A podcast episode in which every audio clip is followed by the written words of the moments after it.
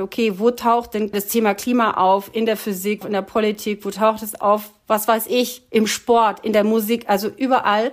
Und da koppeln sich die Synapsen und da findet Lernen statt. Und das ist eine Richtung, die wir sehr stark fördern.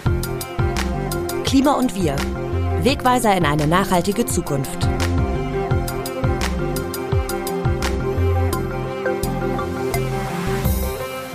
Klimabildung in der Schule, sogar als eigenes Fach. Das fordern nicht nur Teile der Fridays for Future Bewegung, sondern auch immer mehr Lehrerinnen selbst. Denn die Klimakrise beeinflusst das Leben junger Menschen massiv, selbst wenn uns das Abwenden der schlimmsten Folgen noch gelingt. Ein Beispiel. Ein heute geborenes Kind erlebt laut der Fachzeitschrift Science mit der aktuellen Klimastrategie 21 bis 39 Hitzewellen mehr als eine Person, die 1960 geboren wurde. Es muss sich was tun, auch im Unterricht. Wir sprechen heute über Bildung für eine nachhaltige Entwicklung und welche Hürden ihr dabei entgegenstehen. Ich bin Maximilian Arnhold und ihr hört den Klima und Wir Podcast. Ich freue mich, dass ihr dabei seid. Zu Beginn dieser Folge habe ich mal bei verschiedenen LehrerInnen aus Hamburg und Hannover nachgefragt, was sie von einem Schulfach Klima- und Umweltbildung halten würden, aber hört selbst.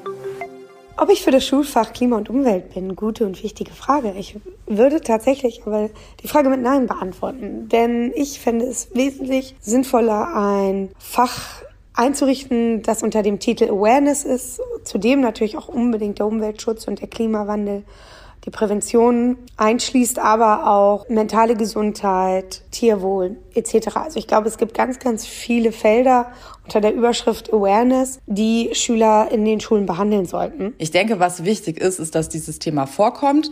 Das kann man sicherlich auch integriert in den Fächern machen. Also bei uns an der Schule gibt es zum Beispiel Naturwissenschaften als ein Fach, also es ist nicht getrennt voneinander. Und ich denke, da sollte das auf jeden Fall noch stärker in das Curriculum eingebunden sein. Schule mit einem weiteren Unterrichtsfach zu beglücken, was Klimaschutz oder Klimapolitik hieße, wäre völlig falsch. Alle Fächer haben sowieso gute Gründe, ständig über den Klimawandel und seine Verhinderung zu reden. Alle Versuche, das outzusourcen und hochzuheben, sind, glaube ich, die falsche Richtung. Das Problem wäre auch für das Fach Klima und Umwelt, die Stundenpläne und die Curricula entsprechend anzupassen oder überhaupt auch erstmal zu entwickeln.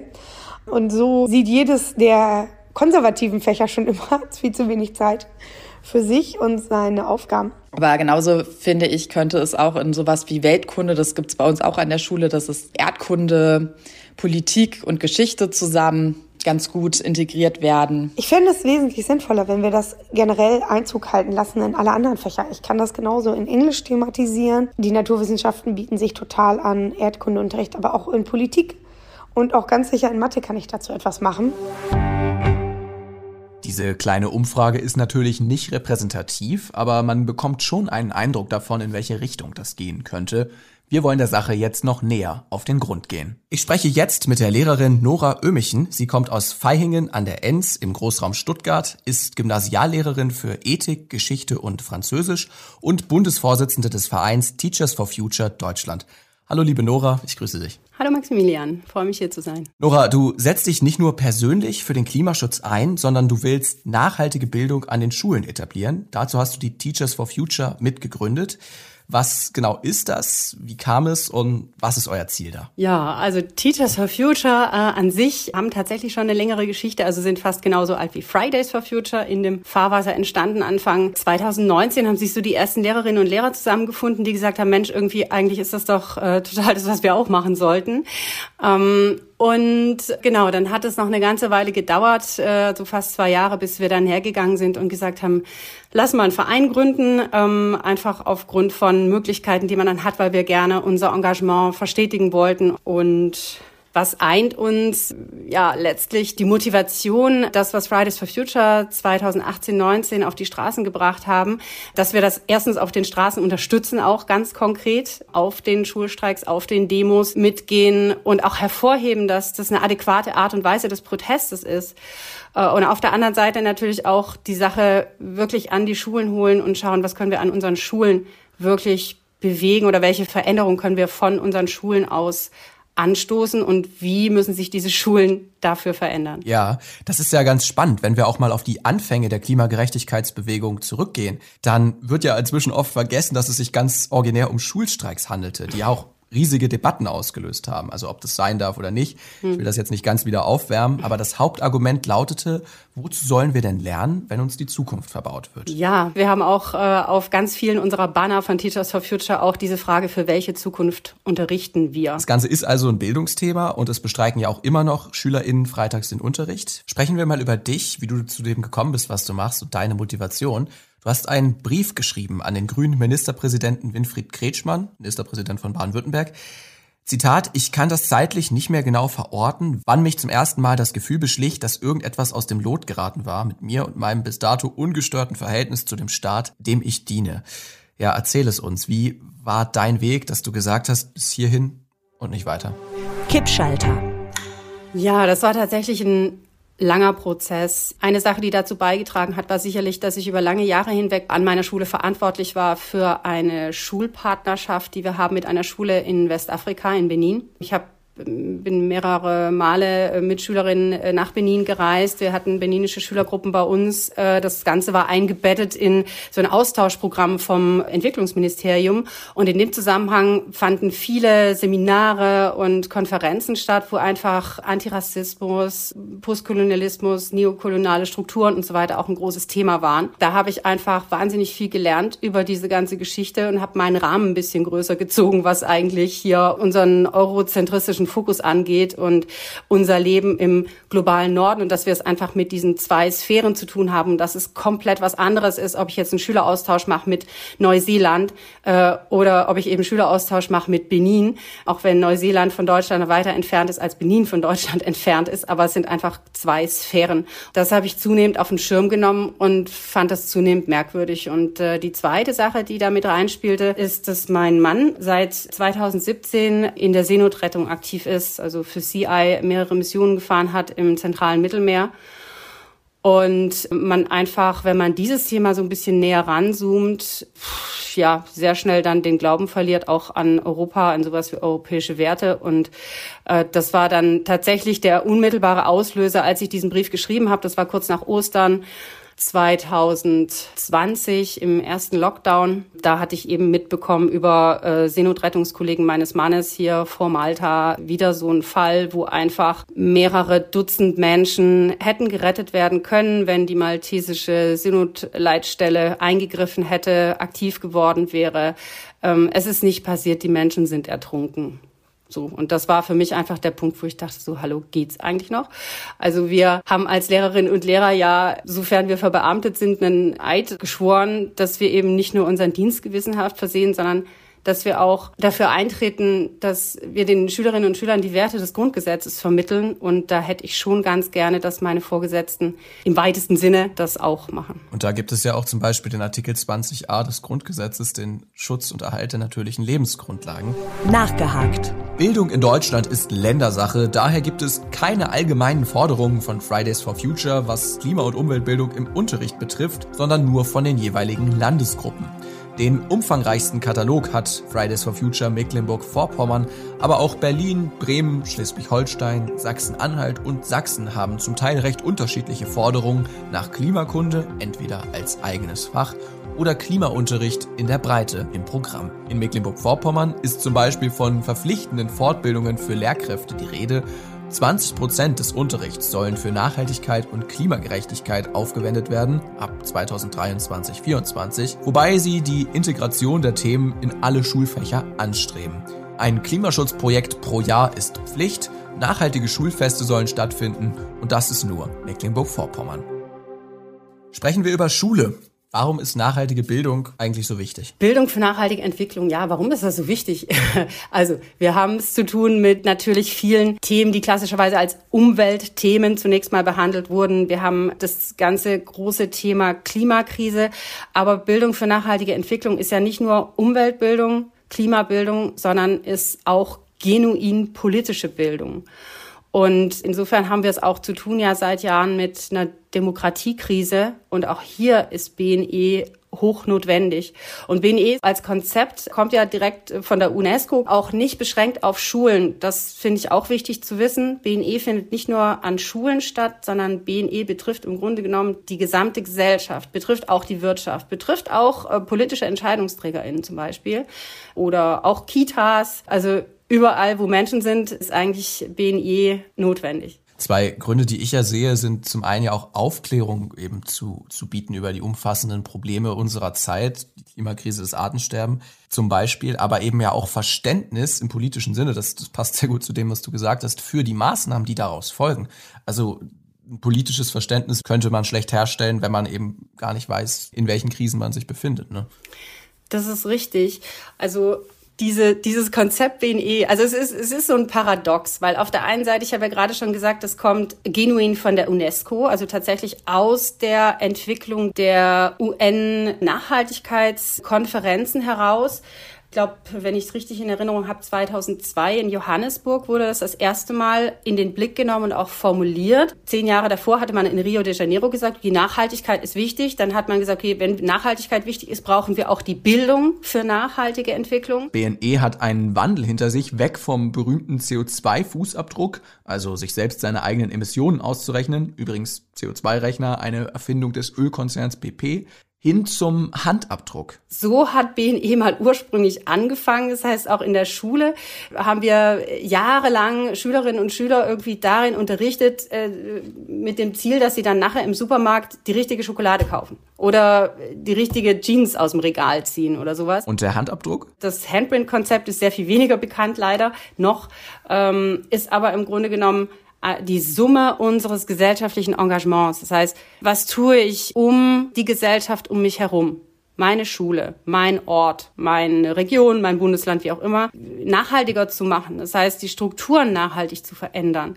Und darum geht's eigentlich. Und äh, für mich ist der Schlüsselsatz in diesem Konzept ESD in Action ist Citizenship in Action, also übersetzt ungefähr mit BNE in Aktion ist Bürgerinnensein in Aktion. Und das müssen wir unseren Schülerinnen und Schülern beibringen. Wie können sie sich einmischen? Wie können sie sich engagieren, damit das ganze Ding nachhaltig wird? Ein ganzheitlicher Ansatz also. Ja, wir sprechen mal darüber, wie man es den Schülerinnen und Schülern beibringen könnte. Es gibt ja etliche Beispiele dessen, was alles Schulfach werden soll. Alltagswissen zum Beispiel, es wurde in Bayern gefordert. Digitalkunde, wahlweise auch Digitalisierung oder Computing genannt. Glück, schön finde ich auch Forschen oder das Fach Zukunft, Gesundheit oder gesunde Ernährung. Ich selbst würde jetzt unbedingt auch nochmal Medienkompetenz in den Raum werfen, das ja kritisches Denken und den Umgang mit Medien schult, auch den sozialen. Warum jetzt also ausgerechnet Klima- und Umweltbildung? Ja, also tatsächlich, ich persönlich bin nicht so ein großer Fan äh, von noch einem weiteren Schulfach, äh, jetzt Klima- oder Nachhaltigkeitsbildung. Ich weiß, dass andere Länder das gemacht haben, wie zum Beispiel Italien, und ich maß mir auch überhaupt nicht an, irgendwie zu beurteilen. Die hatten da bestimmt auch gute Gründe dafür. Italien ist seit 2020 das weltweit erste Land, in dem Klimabildung und nachhaltige Entwicklung verpflichtend gelehrt wird. Klimakunde ist ein Schulfach. SchülerInnen beschäftigen sich darin eine Stunde pro Woche mit dem Klimawandel und seinen Folgen. Auch in Österreich ist das Thema seit 2020 stärker im Lehrplan verankert, allerdings nicht als eigenes Fach. Vielmehr sollen alle Fächer Klima, Umwelt und Nachhaltigkeit künftig verstärkt in den Blick nehmen. Aber jetzt aus unserem Schulsystem heraus, äh, wir Teachers for Future stehen eigentlich eher auf dem Standpunkt, dass wir weg wollen, also zumindest teilweise eher weg wollen von diesem Denken in Fächern. Und da würden wir eben der Sache nicht so einen großen Gefallen tun, wenn wir jetzt einfach sagen, okay, wir brauchen jetzt noch ein neues Fach, wo wir eigentlich ja weniger Fachunterricht für sinnvoll halten. Einfach aus dem Grund, das ist ja auch eine ganz wichtige Kompetenz der Bildung für nachhaltige Entwicklung, dass wir vernetztes Denken fördern wollen und dass auch die Neurowissenschaften zum Beispiel gezeigt haben, dass Lernen immer dann besonders gut funktioniert, wenn nicht nur mehrere Kanäle angesprochen sind, sondern wenn eben auch wirklich diese fachliche Vernetzung stattfindet und gezeigt wird, okay, wo taucht denn das Thema Klima auf in der Physik, wo taucht es auf in der Politik, wo taucht es auf was weiß ich, im Sport, in der Musik, also überall. Und da koppeln sich die Synapsen und da findet Lernen statt. Und das ist eine Richtung, die wir sehr stark fördern, also fördern, soweit wir es können und vor allen Dingen auch fordern. Erzähl mir mal, wie das ganz konkret aussehen könnte. Du bist Lehrerin für Geschichte, Französisch und Ethik in einem Gymnasium in Vaihingen an der Enz. Für die Korrektheit sagen wir mal dazu, du machst gerade ein Sabbatjahr. Ja, wie, wie kann man das Thema ganzheitlich in Unterricht integrieren? Wie würdest du es zum Beispiel in Sprachen, also in Französisch machen? Ja, wir würden ja eben gerne diese Fächer, äh, dieses Fächerdenken so ein bisschen aufbrechen. Und tatsächlich haben wir letztes Jahr bei mir an der Schule dazu äh, mal einen Pilot gestartet, ein Projekt, das nannte sich Future Skills. Umbruch als Aufbruch, also auch so ein bisschen bezogen auf die Umbrüche, die jetzt irgendwie durch die Corona-Situation auch an Schulen entstanden sind. Und dieses Projekt ist angelehnt an den Friday, ein Konzept von Margret Rassfeld, einer deutschen Bildungsinnovatorin, das gerade auch schon in vielen Bundesländern läuft und auch begleitet in Absprache und in Zusammenarbeit mit den Ministerien und so weiter. Dieses Konzept Friday oder Future Skills bei uns ist eigentlich eine ganz simple Idee. Man schafft einen Freiraum in der Schulwoche. Also konkret bei uns war das so, dass wir einen Zeitraum von vier aufeinanderfolgenden Schulstunden an einem Schultag, das war bei uns der Mittwoch, immer dritte bis sechste Stunde war geblockt für dieses Projekt und da fand dann kein Fachunterricht statt, sondern eben das Future Skills Projekt. Und das hatte zwei wesentliche Säulen. Erstens Schülerinnen und Schüler haben sich ihre Themen selber gewählt. Zweitens, es war ein notenfreier Raum. Aber, aber das Ding, wenn ich dich da unterbreche, die Sache ist ja die, es gibt ja auch die Forderung nach diesem ganzheitlichen Ansatz im Unterricht, also in den bestehenden Fächern. Jetzt zum Beispiel 20 bis 30 Prozent des Unterrichts für Klima- und Umweltbildung, für Nachhaltigkeit. Also wie würdest du es jetzt in Französisch, bleiben wir mal bei dem Beispiel, ja, machen? Äh, das ist durchaus eine Herausforderung auf jeden Fall. Also es funktioniert im Prinzip über die Themen, die man reinholt. In der Fremdsprache zum Beispiel. Man hat natürlich da ganz stark, auch die meisten arbeiten ja ganz stark mit, mit äh, Büchern einfach, die ja sehr, sehr eng gestrickt sind und sehr enges Korsett vorgeben, was auch die Inhalte angeht. Aber da ist man dann halt so ein bisschen gefordert zu sagen, okay, gut, ich kann das jetzt auch an einem Klimabeispiel zum Beispiel machen und bring da Dinge rein rein.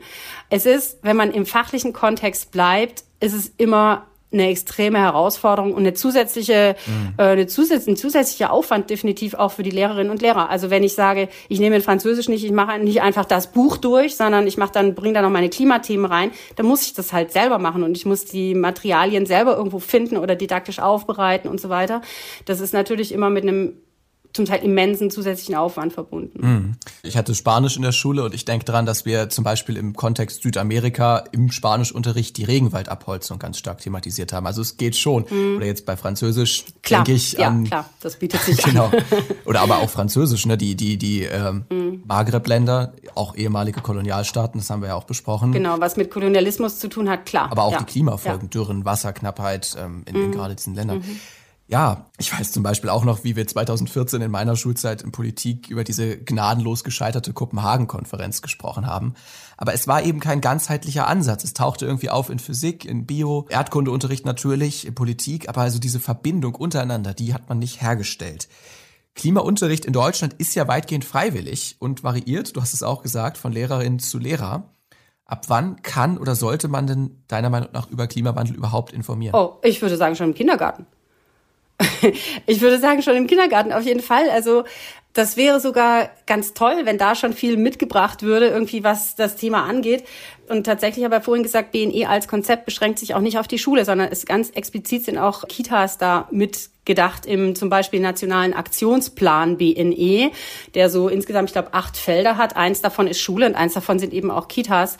Und ich finde, man, also man kann da gar nicht früh genug damit anfangen, einfach Kindern nahezubringen, sie erfahren zu lassen. Auch was ist Natur überhaupt? Wovon reden wir? Was sind Jahreszeiten und warum sind die da? Und was gibt's für ein Problem? Was kann ich tun? Und so weiter und so fort. Also ich finde, man kann da nicht früh genug damit anfangen. Die Schule zu einem nachhaltigen Ort zu machen, den alle erleben können, das ist ja das große Ziel. Was forderst du von deinem Arbeitgeber, dem Staat? Also wir haben es mal für uns aufgeteilt so in drei verschiedene Bereiche, die wir sehen, die bespielt werden sollten. Das ist zum einen, also natürlich unser Kerngeschäft, Vermittlung von Wissen und Kompetenzen zum Thema Klimakrise, Klimagerechtigkeit. Das ist dann aber auch zweitens eher so an die Adresse der Schulträger gerichtet, äh, Schule als einen nachhaltigen Ort, also selbst äh, zu gestalten. Also wenn man wirklich auch an, an das Gebäude und an die Anschaffung und so weiter denkt anstrengend. Hier sind einige praktische Tipps, wie Klima- und Umweltbildung in der Schule aussehen könnten. Mehr Hands-on-Unterricht zum Beispiel, rausgehen und anfassen. Ein eigener Schulgarten, um den sich jemand kümmert, Mülltrennung, Solar auf dem Dach, Umweltbildung vor Ort eben. Dazu Experimente in Physik und Chemie, Projekte in Bio, Diskussionspanels im Politikunterricht, Projektwochen allgemein oder Ausflüge und Vorträge. Und als letztes dann eben die politische Handlungskompetenz äh, zu stärken. Und da sind ganz unterschiedliche Dinge denkbar. Also zum einen das Allerwichtigste, das ich sehe, oder die zwei wichtigsten Dinge vielleicht, die ich sehe, äh, wären, wir brauchen klare Signale von oben und auch Freiräume von oben, um BNE strukturell zu verankern, damit es eben nicht dem einzelnen Lehrer oder der Lehrerin überlassen bleibt, in welchem Umfang er oder sie das jetzt im Fachunterricht mit reinnimmt, sondern wir brauchen Kultusministerinnen und Minister, die ganz klar sagen, so wir wollen, dass ihr BNE macht. Wir haben das auch unterschrieben, dazu seid ihr eigentlich verpflichtet und die und die Möglichkeiten habt ihr zum Beispiel, wenn ihr damit anfangen wollt, das umzusetzen. Ich bin überzeugt, 95 Prozent, ich lehne mich jetzt mal ein bisschen aus dem Fenster, aber 95 Prozent würde ich sagen, sämtlicher Schulleitungen in der Bundesrepublik Deutschland haben noch nie was gehört vom Orientierungsrahmen globale Entwicklung, vom Nationalen Aktionsplan BNE oder von dem jüngsten Papier von der Berliner Erklärung zu BNE, geschweige denn von dem UNESCO-Konzept BNE 2030, aus dem ich vorhin diesen Satz zitiert habe. Und das ist dieses Paradox, dass ganz vieles so auf der höheren Ebene schon unterzeichnet, unterschrieben, verabschiedet, ausgetüftelt wurde, was wirklich super ist. Aber es ist bisher noch nicht runter an die einzelnen Schulen gekommen, außer an die, wo halt Leute sitzen, denen das Thema am Herzen liegt. Und dann hängt es halt wieder am Einzelnen. Gibt es eine Sache, die man jetzt sofort umsetzen könnte? Ich fände es super, äh, mal eine erste Möglichkeit, wenn es an jeder Schule nicht nur einen Beauftragten oder eine Beauftragte für Chancengleichheit gäbe zum Beispiel, sondern eben auch, und viele andere äh, Beauftragte, sondern eben auch einen BNE-Beauftragten, der dafür auch eine Entlastung bekommt und ausgebildet wird, dass man einfach vor Ort jemanden hat, der einfach die Skills und die Kompetenzen hat, das umzusetzen, weil jede Schule unterschiedlich ist. Das kommt ja dann auch mal so oft, ja, wir können die Schulen nicht über einen Kamm scheren und deswegen geht das nicht. Aber dass man sozusagen die Möglichkeit hat, über einen BNE-Beauftragten eben die Sachen, die da oben aufgehängt sind, dann individuell an die einzelne Schule für die Bedarfe der einzelnen Schule runterzubrechen. Wir haben zu Beginn dieser Folge die Meinung einiger LehrerInnen gehört. Auf welche Bereitschaft stößt du eigentlich bei anderen Lehrkräften, wenn du ihnen das erste Mal davon erzählst, was du machst? Ja, eigentlich, eigentlich ist die Reaktion meistens so, wow, ist ja toll, was du machst. Ich wüsste gar nicht, wann ich das auch noch machen sollte. ähm, das heißt, äh, das spiegelt halt wieder so eine, eine Situation, in der sich die meisten Lehrer ja irgendwie also sei es jetzt gefühlt oder tatsächlich auch objektiv äh, oder meistens ist es beides eben befinden einer zumal in der in der Corona Situation so äh, ich bin latent überlastet und ich weiß nicht wann ich dann auch noch BNE machen soll und Deswegen fällt es ja auch oft hinten runter, auch wenn es wie zum Beispiel in Baden-Württemberg äh, tatsächlich im Bildungsplan als Leitperspektive bereits verankert ist. Aber das ist so die, die meiste Reaktion, die ich eigentlich bekomme. So, wow, toll, dass du dich da engagierst. Ich hätte nicht die Zeit dafür. Und was sagst du denen dann? Also wie, wie können sich die LehrerInnen deiner Meinung nach im Kontext Nachhaltigkeit einbringen? Ja, also ich, äh, ich lade sie natürlich äh, immer ein, zu unseren Plenar zu kommen und einfach mal bei den Teachers for Future reinzuschnuppern was ich einfach versuche, ist in meinem unmittelbaren Umfeld, äh, an meiner eigenen Schule oder an Kolleginnen, die ich kenne, wo ich Leute kenne, äh, einfach Impulse reinzugeben für konkrete erste Schritte, die getan werden können. Also sagen hier, schaut mal, die und die Papiere, darauf könnt ihr euch berufen, äh, redet mal mit eurem Schulleiter, eurer Schulleiterin. Wir haben zum Beispiel mal das und das ausprobiert. Vielleicht klappt das bei euch auch oder so. Also die einfach so ein bisschen den mitzugeben, hey, man kann einfach mal anfangen, äh, man kann auch einfach mal sagen, in seinem Kollegium, was weiß ich, äh, in drei Wochen am Nachmittag, äh, Donnerstagnachmittag, mache ich einfach mal einen, einen Zoom oder sowas. Und alle Kollegen, die sich auch für dieses Thema interessieren und die vielleicht auch sagen, oh, ich würde gern was machen, aber ich weiß nicht was und ich habe auch keine Zeit, aber dann haben die vielleicht wenigstens für dieses Treffen Zeit. Und wenn man sich dann mal zusammensetzt, das gibt ja dann doch immer so die KandidatInnen, die zumindest bei sowas dann mal reinschnuppern und dann kann man auch mal gucken, was passiert. Also so habe ich das bei mir in der Schule gemacht und so kenne ich das auch von einigen von den Teachers, äh, die damit echt ganz gut gefahren sind. Also zunächst einfach mal die Leute versammeln. Was motiviert dich? Mich motivieren einfach meine eigenen Kinder, äh, die äh, ja für, für die ich das mache. Mich motiviert auch, muss ich auch ganz ehrlich sagen, so ein eigenes Schuldgefühl. Also Schuld ist irgendwie ein blöder Motivator, aber es ist trotzdem so, ich kann es jetzt nicht anders erklären. Also ich bin, ich bin Jahrgang der Schrift vom Club of Rome, Grenzen des Wachstums. Das ist mein Jahrgang. 1972. Genau, jetzt wissen auch alle, wie alt ich bin. Und, und ich finde es einfach unfassbar, wenn ich mir vorstelle, dass so lange ich auf der Welt bin, so lang ist, also schon davor, aber so lange ist in nennenswerter Weise wirklich wissenschaftlich abgesichert, das Wissen in der Welt, dass wir massive Probleme kriegen, wenn wir weiter CO2 ausstoßen. Und genauso lang ist die Kurve immer weiter nach oben gegangen. Also ich hatte auch meine umweltbewegten Phasen irgendwie in meiner Jugend, das hat sich dann aber auch wieder so ein bisschen verloren und so weiter. Und ich habe, ich denke einfach so, wow, ich habe so jahrelang, so gefühlt so 20 Jahre lang, habe ich einfach nichts gemacht, wo einfach noch viel, viel mehr Zeit gewesen wäre. Und das versuche ich jetzt, glaube ich, gerade so ein bisschen aufzuholen. Was für weitere Projekte hast du denn geplant? Tatsächlich haben wir gerade eine Sache in der Pipeline, äh, wo ich mich gerade relativ stark einbringe, was jetzt einfach auch nur möglich ist, weil ich das Sabbatjahr habe. Wir versuchen in einem Projekt die 17 nachhaltigen Entwicklungsziele zu verbinden mit dem Handprint-Konzept, also mit diesem politisch gedachten BNE-Konzept, über das ich vorhin gesprochen habe.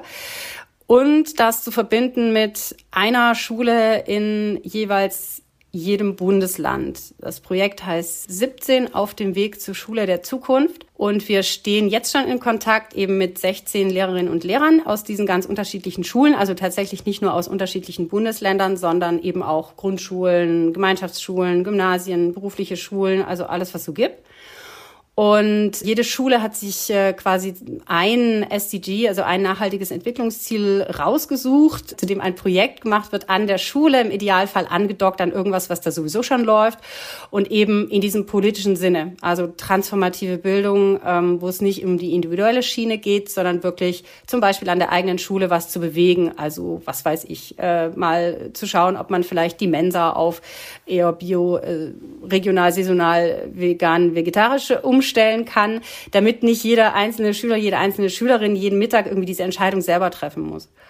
Diese Schulen besuchen wir in einer Reise, die vier Wochen lang dauert, äh, vom 8. März bis zum 1. April 2022, wo mein Kollege Timo Graffé und ich äh, eben einmal durch die Republik reisen und uns anschauen, was für ganz verschiedene Schularten schon auf die Beine stellen dazu und auch deren Wünsche an ja nachhaltige Schule mitnehmen mit dem Ziel, das BNE wirklich unten an der Basis der Schulen ankommt in der Breite, wie wir das brauchen. Dann wünsche ich dir ganz viel Spaß und Erfolg bei dieser Reise durch die Schulen der Republik. Vielen lieben Dank für das Gespräch, Nora Ömichen von den Teachers for Future. Dankeschön. Muss der Klimawandel mehr Schule machen? Das haben wir in dieser Folge Klima und Wir erörtert. Kritisches Denken komplexe Prozesse bewerten zu können und Verantwortung übernehmen für sein Handeln. Das sind klassische Bildungsziele.